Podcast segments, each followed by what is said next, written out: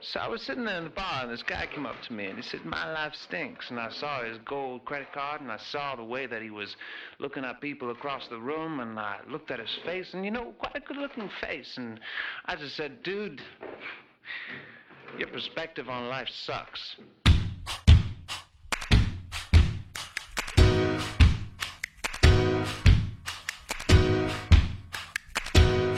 He's got a look, books, take pages to tell. He's got a face to make you fall on your knees. He's got money in the bank to think, and I guess you could think he's living at ease.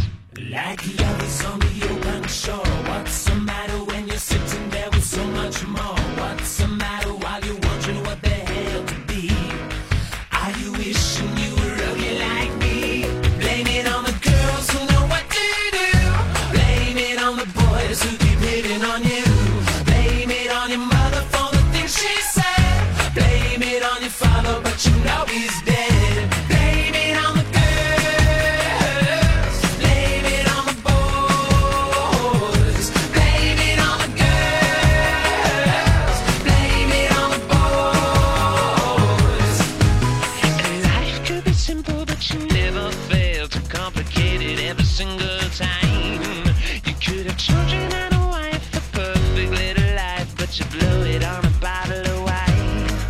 Like a baby or a stubborn child. What's the matter? I was looking for an